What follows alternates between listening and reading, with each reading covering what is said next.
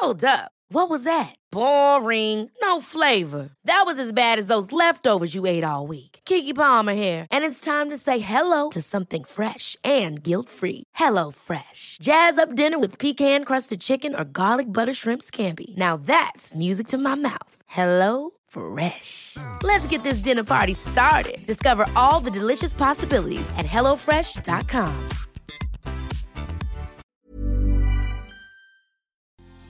Tal vez hayas utilizado los términos dependencia y codependencia indistintamente, pensando que son lo mismo, pero no. Hoy te voy a explicar las diferencias que existen entre ellos y qué puedes hacer si te encuentras relacionándote desde alguna de estas dos, desde la dependencia o la codependencia. Así que, por favor, ponte cómodo, ponte cómoda, que ya estás en terapia.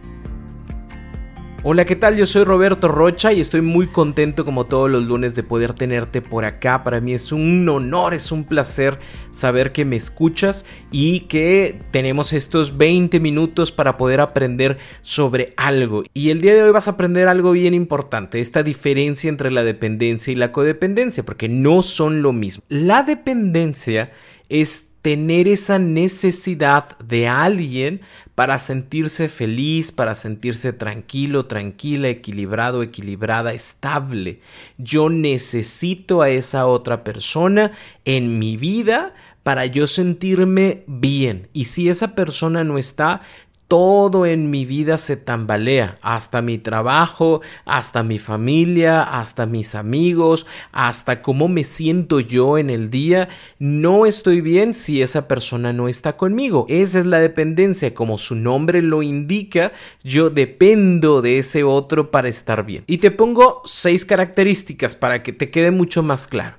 Lo primero es que una persona que se relaciona desde la dependencia emocional no asume su responsabilidad ante las cosas. Siempre está pidiendo que alguien más le resuelva o le diga qué hacer, qué no hacer, qué comer, a dónde ir. Es que yo tengo mis dudas, no sé qué estudiar. Es que yo tengo mis dudas, no sé si debería de ir a tal lugar o no ir a tal lugar. Y entonces siempre está preguntándole al otro, no tanto por que no lo sepa, porque es probable que una cena, o sea, sí sepa que quiere comer, pero como no quiere asumir la responsabilidad, es decir, si vamos por tacos y los tacos no le gustan a mi pareja, yo me voy a sentir mal. ¿Qué tal si se molesta o si se enoja y ya no me ama porque yo decidí ir a los tacos cuando realmente debimos de haber ido por hamburguesas porque sé que es lo que siempre le gusta a mi pareja? Entonces no asumen responsabilidades para no sentir la culpa de si funciona o no funciona, para no generar conflictos o problemas con otras personas. Por eso mismo es siempre el otro decide, mejor tú dime qué hacer, qué no hago, tú dime. Segunda característica, le temen al rechazo y a la soledad. Esto mismo va generando algo que se llama ansia afectiva. Siempre estoy con el miedo de que algo puede pasar, de que esto se puede terminar, de que ya no me vas a querer, de que te vas a fijar en alguien más, que si me corté el cabello y no te gustó y a lo mejor alguien que se corte el cabello de manera diferente te gusta, que si tengo pocas chichis, que si tengo un buen trabajo, que si no lo tengo, todo me preocupa y todo me genera ansia y constantemente te estoy preguntando si, si realmente quieres estar conmigo, si no me vas a abandonar por alguien más, pero si me quieres mucho, ¿verdad? Y me amarás por la mañana, ¿verdad? Y si te gusta cómo me veo. ¿Por qué? Porque constantemente quiere que esa otra persona esté bien porque al estar bien se mantiene conmigo. Si esa persona no se encuentra bien, es más probable que se vaya, que me abandone, que me deje y entonces yo me quede solo, me quede sola y qué miedo. La tercera característica es que la pareja siempre es prioridad ante cualquier otra cosa así sea mi trabajo, así sea mi familia, así sean mis amigos, así sea mi salud, la otra persona siempre va a estar primero. Se une al tema del miedo al rechazo y el miedo a la soledad precisamente porque si mi pareja no es lo primero, entonces es probable que alguien más se le meta entre ojos y me vaya a quitar la felicidad, la estabilidad que tengo al estar con esa persona. Por eso mismo siempre la otra persona va a tener esa prioridad ante cualquier cosa. Tal vez sí, tengo un examen que es bien importante, sé que es fin de semana y mi pareja tiene una fiesta y sé que tengo que estudiar, pero me voy a la fiesta porque no vaya a ser que en la fiesta se tope con alguien, se encuentre a alguien, vea a su ex y entonces me deje y me abandone y prefiero yo el de no pasar el examen a el dolor de que esta persona me deje y pierda la felicidad, la tranquilidad, la estabilidad que estaba logrando al estar con esa persona. Entonces, mi pareja siempre va a estar primero ante cualquier situación. Número 5. Es muy común que las personas que se relacionan desde la dependencia inicien relaciones con poco criterio. Realmente lo único que importa es que la otra persona me cuide, que la otra persona me proteja, que la otra persona esté ahí para mí, que la otra persona me sonría, me haga reír, me diga que me veo bonito, que me veo bonita, porque mientras eso esté ahí, yo estoy contento, yo estoy contenta y no necesito más. O sea, no me importa si la persona tiene pedos mentales, no me importa si acaba de terminar una relación, no me importa si todavía no supera a su ex, no me importa. Lo que me importa es, es bien bello, es bien bella, mira qué bonito me trata, mira, hoy me regaló un peluche. Sí, o sea, viene con el nombre de su ex, pero lo que importa es el detalle, realmente cuando me lo regaló, está pensando en mí, no está pensando en su ex. Entonces, no ven a la totalidad de la persona, lo único que buscan es sentirse bien, sentirse acompañados, sentirse cuidados, amados, entre comillas, amados, eh, y eso es lo único que importa, ¿sí? O sea, es una decisión meramente emocional en donde no me importa cómo te veas, no me importa quién seas, no me importa qué hayas logrado, no me importa. Lo que importa es que tú sonríes cuando me ves. Lo que importa es que cuando yo te mando un mensaje, tú estás ahí para mí. Lo que importa es que me agarraste de la mano cuando salimos de un concierto y eso me hizo sentirme cuidado, cuidada y por eso quiero estar contigo. O sea, sepa Dios quién eres, qué has hecho, cómo lo has hecho, qué has resuelto, qué no has resuelto, qué tan bien estás contigo mismo, eso no importa. Que tú vengas a mi vida a aportarle tranquilidad, seguridad, estabilidad, entre comillas, eso es lo que verdaderamente importa. Y el punto número 6 es esta necesidad de agradar al otro, de buscar su aprobación, de constantemente estar dando dádivas, estarme entregando, estar haciendo para que tú estés conmigo, para que no te vayas, porque ahora que sonrío es por ti, ahora que me siento tranquilo, tranquila es por ti, ahora que siento que puedo hacer cualquier cosa porque el amor todo lo puede y el amor te anima todos los días a ser mejor, eh, me siento así por ti. Y entonces tengo que buscar constantemente no perder esto haciendo cosas que te agraden, haciendo cosas que tú puedas aprobar, me voy a vestir de la forma en la que a ti te gusta, voy a hablar de la forma en la que a ti te gusta, voy a dejar de hablar con las personas que no te gustan, voy a hacer lo que siempre soñaste que una pareja debía de ser aunque no tenga nada que ver conmigo. ¿Por qué? Porque obviamente te debo la felicidad, la tranquilidad, la estabilidad que en este momento tengo en mi vida. Y sí, lo sé, no se escucha nada sano, pero hay muchas personas que se relacionan desde esta dependencia, probablemente tú te hayas relacionado o te estés relacionando desde la dependencia y muchas de las cosas que te estoy diciendo te hagan sentido precisamente porque es como, hey, yo amo de esa manera, yo me relaciono de esa manera, yo tengo miedo de que mi pareja se vaya. Miedo, miedo entiéndase como todo el tiempo estoy pensando que se puede ir o estoy buscando la forma en la que no se vaya. Es decir, lo más importante en mi vida es mi relación porque me genera la felicidad, la tranquilidad que necesito. Pero al mismo tiempo, como es algo que me hace sentir bien, inmediatamente me hace sentir mal. O sea, me hace sentir bien que estés conmigo, pero inmediatamente pienso en, ¿y si te vas? ¿Y si me dejas? ¿Y si quieres a alguien más? ¿Y si me engañas? ¿Y si no me doy cuenta? ¿Y si esa persona te hace más feliz que yo? Entonces es realmente un infierno lo que vive una persona que se relaciona desde la dependencia emocional precisamente porque no hay una felicidad constante, no hay una tranquilidad constante, es por momentos. Me siento tranquilo, tranquila ahorita porque aquí estás porque son las 6 de la tarde de un sábado y me dijiste que a las ocho y media de la noche te vas a ir porque tienes una reunión de tus amigos y me siento bien de 6 a 8 pero desde las 8 a las ocho y media, que yo sé que ya te vas a ir, yo estoy rogándole al cielo que no te vayas, porque es probable que con los amigos que tienes se vayan a ir a buscar muchachas, muchachos, y entonces ya no quieras estar conmigo o me seas infiel, y si ya no me contestas los mensajes, significa que estás haciendo cosas malas. Entonces, si te fijas, el relacionarte desde la dependencia emocional en lugar de generar la paz y la tranquilidad que todos buscamos en una relación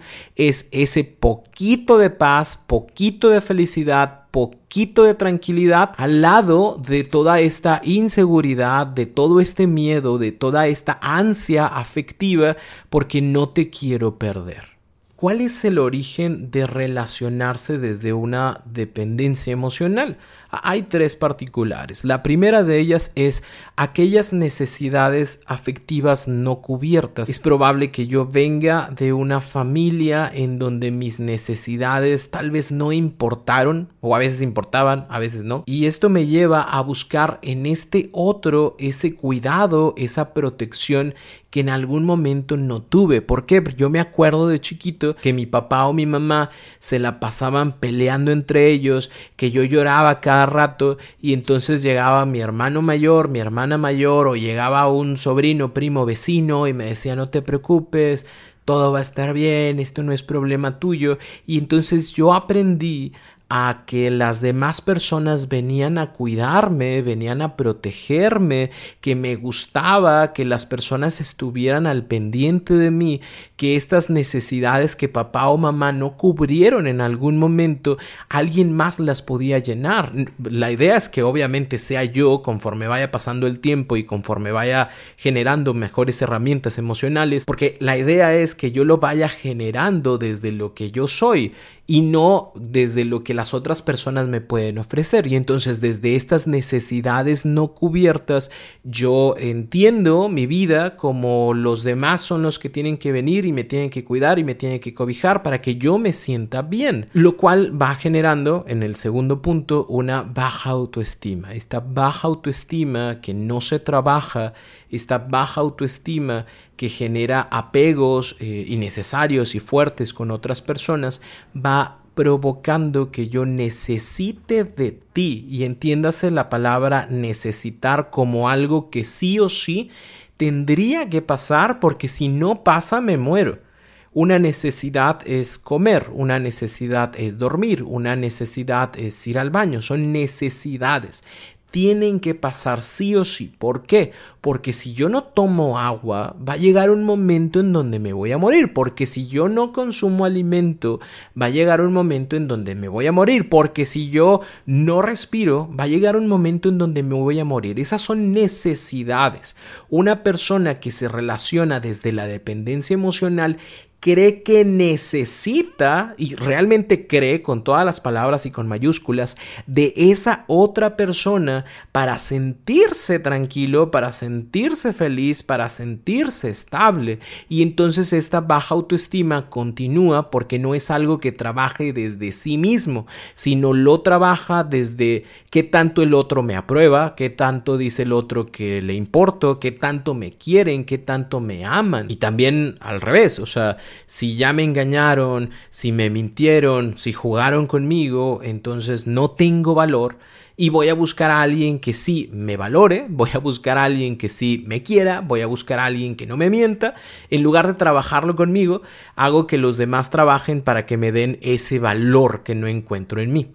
El tercer punto del origen es el desconocimiento de otras formas más sanas de relación. Hay personas que tal vez tuvieron una muy buena relación afectiva por parte de sus padres, que aprendieron cosas buenas, pero que también al mismo tiempo desconocen relacionarse de otras formas, porque tal vez mamá y papá nunca se separaron, sí tuvieron sus problemas y todo, pero siempre estuvieron juntos, pero mamá era dependiente de papá. Y entonces como yo vi esa forma de relacionarse y no conozco otra, pues resulta que yo me relaciono desde la misma forma. Y entonces empiezo una relación pensando que la pareja es la que me tiene que cuidar, es la que me tiene que hacer feliz porque yo no soy capaz de hacerlo por mi cuenta. Aquí pon la princesa de Disney que más te guste, menos Moana pero de ahí para allá por la que más te guste y es la misma historia. O sea, es el príncipe que viene a rescatarme porque yo no puedo. El príncipe, los enanos, el pajarito, el, el dragón que me ayuda por... Ah, no, el dragón no, porque Mulan tampoco. Las que van con M, fíjate, esas no. El otro, si no viene el otro, yo no estoy bien. Si el otro no me rescata, yo no me puedo rescatar. Entonces, no se conoce otra forma y a través de no conocer esta forma, pues me relaciono desde la dependencia. Ahora, ¿cuál es la diferencia con la codependencia?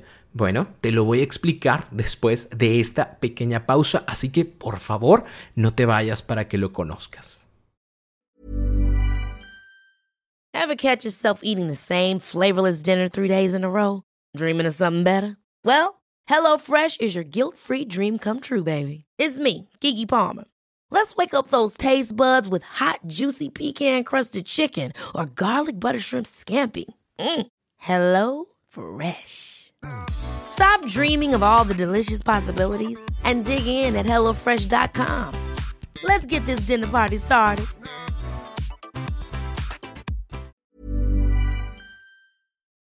Gracias por continuar conmigo. Ya dijimos que la dependencia es esa necesidad del otro para ser feliz. Pues la codependencia, en la explicación más breve y más sencilla, es la necesidad de sentirse necesitado.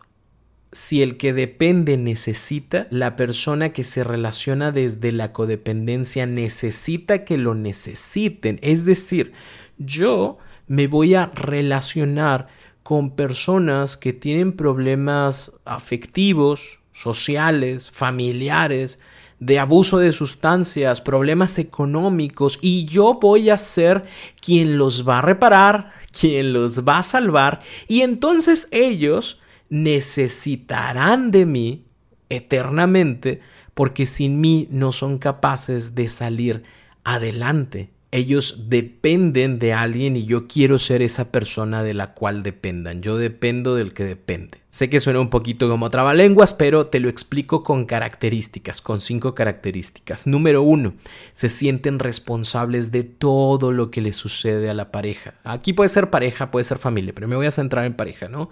Si está triste mi pareja, es por mi culpa y yo tengo que hacer algo para resolverlo. Si mi pareja se siente débil, es por mi culpa y yo tengo que hacer algo para que se sienta fuerte. Si mi pareja tiene un problema económico, su problema es mi problema porque algo no hice yo en el momento y yo tengo que ayudarlo, ayudarla para que salga de ahí porque sí, yo sé que desde el inicio yo supe que, que esta persona tenía problemas de drogas, yo sabía, pero yo con mi amor lo voy a cambiar y yo con mi amor voy a hacer que las cosas sean diferentes. Pero nunca ha sido diferente, ha continuado con sus drogas, solo que aquí estoy yo siempre que esa persona necesita y entonces dice es que ya no sé qué hacer, de verdad quiero cambiar y aquí estoy yo para escucharlo, para escucharla, para resolverle sus problemas, pero que no terminan de resolverse, solo se mantienen y siguen estando ahí, porque mientras se mantengan esos problemas, esa persona va a seguir necesitándome, lo cual genera como punto número dos un temor al rechazo, sí, como en el dependiente, pero aquí se agrega un temor a la mejoría de la pareja. E, es decir, si esta persona deja de tener ese problema económico, me va a dejar de necesitar. Si esta persona deja las drogas, deja de beber, ahora yo qué voy a hacer? O sea, ahora ¿por qué me va a querer si ya resolvió su conflicto? Entonces, de alguna forma u otra, consciente o inconscientemente, ayudan a que el problema se mantenga. Ya está, ya está casi por salir de este problema de alcohol, ya está casi por salir de este problema o de este vicio de una mala alimentación, ya está yendo a terapia, fíjate. Pero yo creo que ya no deberías de ir con ese psicólogo, ese psicóloga. Te mete ideas bien feas, estás cambiando mucho, estás bien flaco, bien flaca. Ya no deberías de estar así. Y entonces vuelves a depender de mí. Y entonces me sigues necesitando. Y entonces yo te digo que a lo mejor sí es cierto, ese bypass que te vas a hacer, la verdad es que haría que bajaras de peso. O sea, sí, pero, pero no vas a poner en riesgo tu, tu, tu vida por completo. Hay gente que se muere y yo, la verdad, así te quiero, gordita, gordito, así te quiero, así te amo. Y si yo te amo así, ¿por qué tendrías que cambiar? Porque es probable que si esa persona cambia y deja de ser ese gordito, esa gordita, empiece a generar una autoestima adecuada, vamos a ponerlo así, o una autoestima inadecuada, pero así como en lo alto, su ego se va a llenar y entonces a lo mejor y me deja de creer. Porque ella se va a ver físicamente mucho mejor, él se va a ver físicamente mucho mejor y ya no me va a amar y, me va a abandonar y me va a dejar. Y esto, punto número tres, genera este control y esta obsesión por la otra persona. Y control no significa de a huevo, tiene que verse algo agresivo, ¿sí? O sea, como este ejemplo, yo te puedo decir, no necesitas ir a terapia, no necesitas ir al gimnasio, no necesitas comer bien, corazón. Así estás bien, así te amo. No necesitas trabajar, no necesitas. ¿Por qué? Porque si la otra persona trabaja económicamente va a dejar de depender de mí y entonces quién chingado voy a ser yo ¿Y cómo le voy a decir que haga lo que quiero que haga si ya no necesita de mí? Se va presentando este control a través de lo que yo te digo para que te mantengas en el problema en el que estás o se va manteniendo esta obsesión porque constantemente estoy pensando en que puedes dejarme de amar, que puedes dejarme de necesitar y entonces yo qué voy a hacer y, estoy pensando en no vaya a ser que, que adelgace, no vaya a ser que deje de fumar, no vaya a ser que deje las drogas, no vaya a ser que ahora sí pues deje a, la esposa o los problemas que tiene, la economía y entonces ya no me necesite y constantemente estoy pensando en cómo hacerle, ¿no?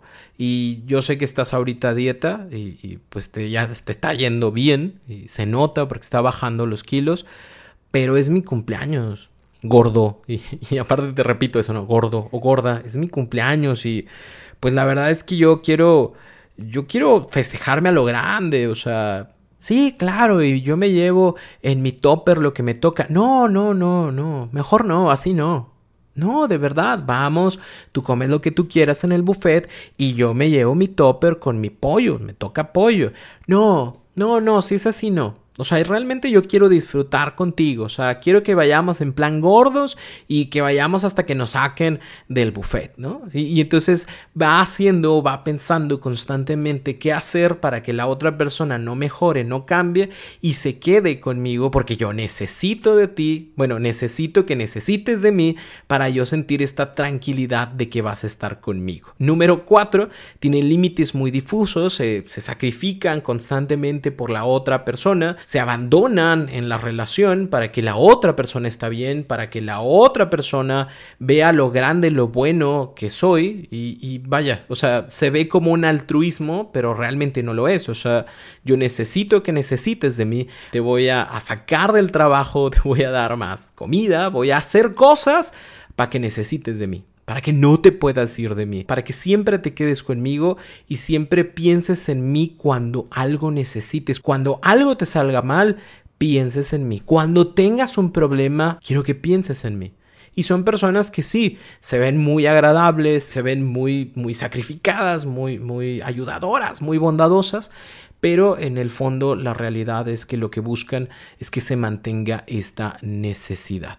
De tal forma, como punto número 5, niegan constantemente la realidad. E, es bueno que esta persona deje sus problemas de alcohol. E, es bueno que esta persona deje ese mal hábito alimenticio. Es bueno que esta persona deje de tener estos problemas económicos. Pero nadie mejor que yo te conoce y nadie mejor sabe que, que, está bien y que está mal. Así que somos una pareja, somos un equipo. ¿Somos equipo no somos equipo? Somos equipo. Entonces, si yo creo que te ves bien así, es porque así te ves bien, ¿no?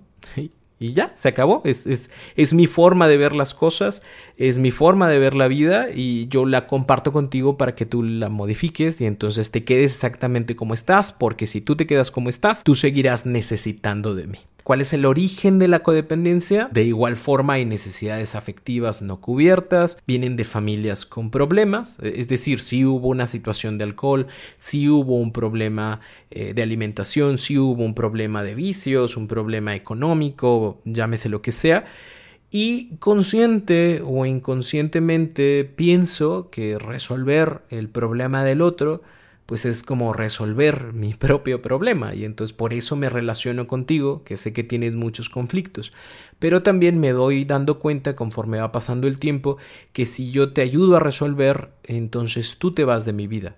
Y si ya no estás en mi vida, ¿quién soy? Si no hay nadie ahí para que me vea, para que me necesite. Entonces tenemos personas con baja autoestima que su forma de relacionarse o su forma de encontrar, entre comillas, su valor es cuánto me necesita esa otra persona. Mientras esa otra persona me necesite, entonces yo soy una persona que vale, yo soy una persona que cuenta, porque cuando hay un problema me buscan a mí. Entonces de ahí nace, ¿no? Y esto hace que su ego se mantenga arriba al saberse necesitado de los demás o saberse necesitado de una sola persona en particular. E, esto obviamente genera muchos conflictos porque hace una relación perfectamente imperfecta un dependiente con un codependiente, porque entonces son muy unidos, hay una energía que los une constantemente, pero al mismo tiempo nada se mejora, nada crece, porque el dependiente se muestra sumiso, porque quiere sentirse amado, protegido por esta persona codependiente y la persona codependiente se siente pues realmente necesaria en una relación y entonces se mantienen, pero no crecen. ¿Por qué? Porque si el dependiente quisiera trabajar en su autoestima, el codependiente no lo va a dejar, lo va a volver a jalar para que se queden en donde están. Es, esa típica historia, yo sé que has vivido esa historia de quiero que nuestra relación sea mejor y la otra persona dice, sí, sí, cierto, vamos a terapia, no, porque no creo en los terapeutas, vamos a un retiro de la iglesia, no, porque no creo en los padrecitos. Bueno, vamos a escribir qué es lo que queremos cambiar y vamos a poner compromisos para, para hacerlo diferente. Sí, mañana. Y ese mañana nunca llega. y ese cambio nunca existió. Y entonces la relación se mantiene exactamente como está. ¿Por qué? Porque hay una persona que se relaciona desde la dependencia y ya no va a decir, oye, es que no hablamos sobre eso, porque si yo digo eso, la persona codependiente es probable que se enoje, y si se enoja me va a dejar, y entonces mejor me callo y no digo nada. Y la persona codependiente o la persona que se relaciona desde la codependencia se siente más tranquilo, más tranquila, porque nada cambió, nada mejoró, la otra persona no tiene una mejor autoestima, por ende me sigue necesitando, y como me sigue necesitando, esta relación sigue existiendo, y todos nos quedamos exactamente en donde está. Eh, ninguno de estos dos tipos de relaciones es bueno es agradable. Las cosas tendrían que modificarse, las cosas tendrían que cambiar para que realmente nos demos la oportunidad de vivir en una relación donde hay felicidad, donde hay tranquilidad, donde se aporta, donde se crece, pero pero no desde la necesidad, sino desde lo que cada uno de nosotros puede hacer por sí mismo y puede hacer por la relación. Ahora, si tú te sientes identificado con alguno de estas dos, yo sé que estás preguntando, bueno, Roberto, ¿y lo que hago con esto? O sea, si es cierto, yo lo vivo así, mi pareja es así, yo soy así, ¿qué puedo hacer? Bueno, de inicio siempre, yo te voy a decir, inicia un proceso terapéutico, aprende mejores formas de relacionarte aprende otras formas diferentes. Esa es la idea. Saber que lo que has hecho hasta el día de hoy es porque así lo aprendiste, porque así te enseñaron, porque no hubo más, pero puede haber más y puede ser diferente y te puedes relacionar desde la libertad, te puedes relacionar desde un apego sano, seguro, tranquilo y no desde este apego necesitado de a huevo si no estás yo no soy feliz. Punto número dos, no te etiquetes como una persona dependiente o codependiente ni etiquetas a los demás de la misma forma. Es de mala educación, no lo hagas. Pero cámbialo desde yo me relaciono en este momento desde la dependencia, porque no sé hacerlo de otra forma. Hoy lo hago así, pero lo puedo cambiar y lo puedo mejorar. Hoy me relaciono desde la codependencia, por sepa Dios por qué, pero lo puedo cambiar y puedo hacerlo de manera diferente. Y entonces sí darme la oportunidad de aprender a diferenciar entre amar y depender, e, entre apoyar y, solucionar la vida del otro, entre necesitar a alguien y elegir a alguien. No dejemos de lado el poder aprender de nosotros mismos, el poder reconocer que nos hemos relacionado de una forma que no nos ayuda y poder hacerlo de maneras diferentes. A lo mejor esto que te estoy diciendo, cuando lo lleves a, a tu vida, es probable que sí pierdas tu relación. ¿Por qué? Porque si tú sales de esta dependencia, a lo mejor la otra persona dice, bueno, y ahora ya no tengo nada que hacer aquí, bye, ¿no? O sea, tú quisiste trabajar tu autoestima, pues yo ya no quiero estar contigo. Eso puede pasar, pero también puede pasar que la otra persona diga, oye, es cierto, no nos funcionaba relacionarnos así.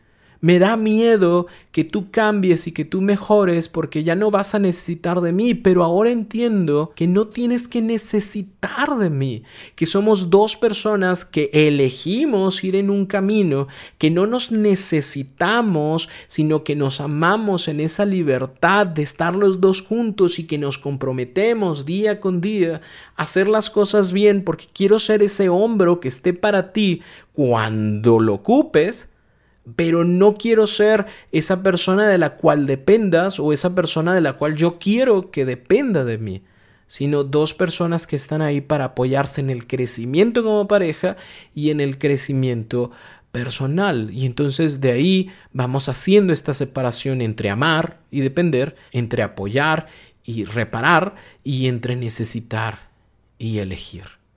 Somos nosotros quienes a través de nuestro conocimiento personal nos vamos dando la oportunidad de hacer diferentes las cosas.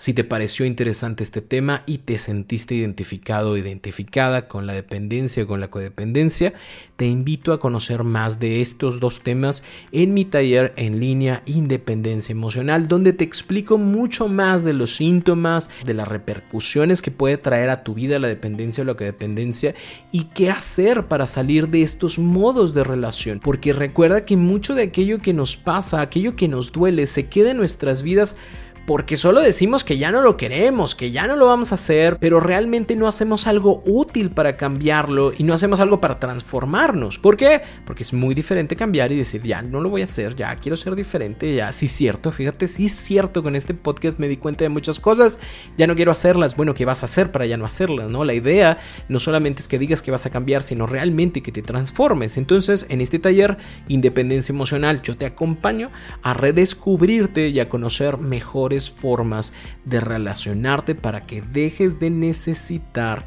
y empieces a elegir a relacionarte desde la libertad y no desde la dependencia. Recuerda ir a www.robertorocha.com.mx diagonal talleres en línea y vas a encontrar el taller Independencia Emocional. O de igual forma, si deseas que te acompañe terapéuticamente, para mí va a ser un placer y un honor y en la misma página podrás encontrar información para la terapia individual o terapia de pareja.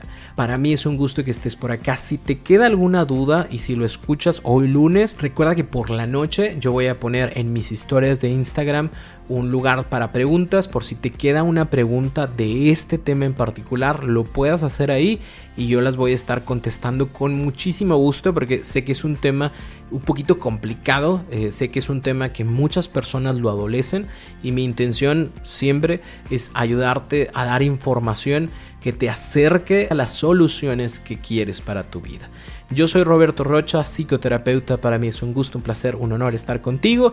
Y recuerda que nos escuchamos el próximo lunes. Por favor, ponte cómodo, ponte cómoda, porque ya estás en terapia.